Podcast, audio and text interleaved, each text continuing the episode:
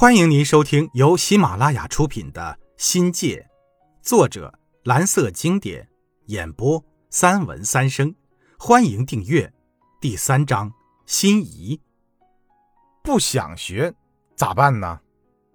不光是英语，还有其他学科也遭到了空前的冷遇，似乎厌学是个普遍的现象。学生中有人感叹地说：“数学有什么用啊？”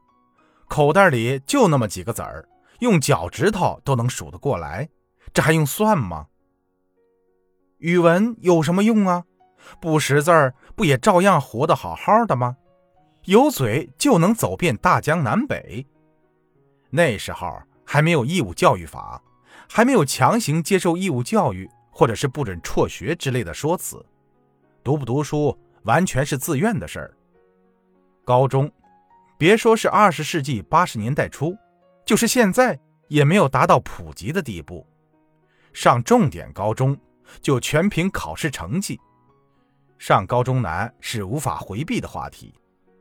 八十年代大学的招生比例大约在百分之五，考大学是难上加难。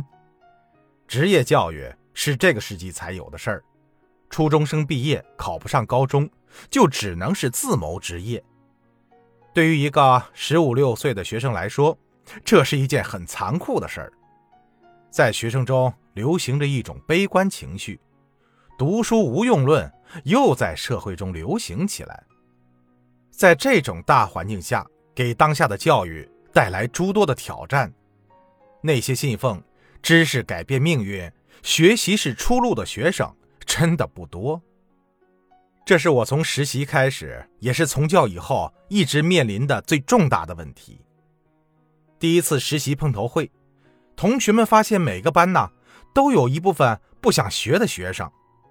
林老师就说了：“这是我们重点的帮扶对象，也是最让我们伤脑筋的事儿。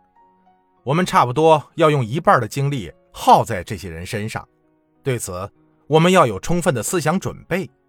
听起来呀，就怪吓人的。”我班里有个叫大头，还有个叫马杆的学生，上课犯多动症是出了名的。这两个人呐，从来就不听课。按照他们的说法呢，是听不进课，有太多的时间想着跟别人说话、递纸条、窜味儿，连吹口哨都敢，或者是专门搞出大动作，扰乱正常的教学。你要是批评他呀？他赖不过时，就低头伏在桌子上，一笑而过；不高兴时呢，他们故意与老师辩嘴、抵赖，或者是反咬一口，说你诬陷他、冤枉他。这帮捣蛋鬼，欺负我们是新手太嫩，又是实习老师，拿他没辙。你要是来硬的，批评或板起脸，他们就干脆不搭理你。奈何你去跳河、跳楼自杀。也还是遭到横眉冷对，我们就去问班主任和任课老师，仔细分析后发现呢，班上三分之二的学生得了厌学症，可分为三个层次。第一种是重症，像大头、麻杆这类的学生，其实啊是一种自暴自弃的态度，很大程度上是因为好几门课程落得太远，已经跟不上节奏。就像没有希望的人，干脆不想学了，不想学，最终导致逃学、辍学、退学。另有部分学生虽然也厌学，成绩中不溜秋，迫于家长的压力，还得硬着头皮撑下去。这类学困生是二级患者。患有三级病症的学生有厌学情绪，是学生用了功，成绩老是不长进，如深山老林里见不到阳光。坚持不下去了，心累的只想要放弃。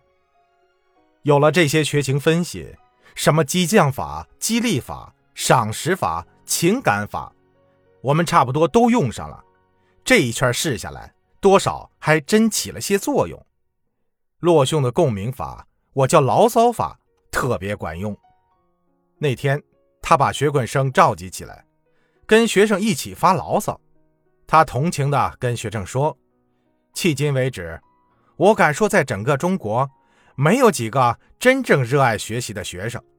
同学们点头说：“啊，是的，是的，是的。”他呀，很动情地回忆他读书时，盼着春天涨洪水桥断，冬天大雪封山，一年里生几回病。为什么呢？学生们好奇地问道。“可以心安理得的逃学呗。”他风趣地说。“我们不妨做个假设，接下来的一个星期，我们向全国的学生宣布，自愿选择上学或者不上学。我敢保证啊，全国所有的学校。”都会上演胜利大逃亡的喜剧，学生们咯咯笑得死去活来的。洛兄总结性的说：“学困生，你就让他把牢骚发完。心理学上叫排泄法。生命需要共鸣，思想和心灵也需要共鸣。这种情况下，不必跟他讨论学习的重要性或者不想学的后果，那些太虚了，学生听多了没用。”而是呼应他们的感受即可，诀窍就是顺着学生的思路，让他们释放开来。是啊，学习真是太无聊了。我要是教育部部长呀，就命令所有的学校，语文看武侠小说，英语就看外国电影，课程表全换了，上午是音乐美术，下午全上体育课，一年下来。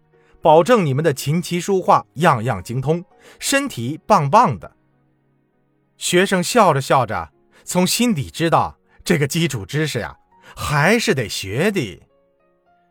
但是对于第一类学生，从一开始就不想读书，一门心思到社会打工，以摆脱无休止的批评和冷漠之灾，哪怕你的课上得再生动、再有趣，无论你如何摆弄上课技巧。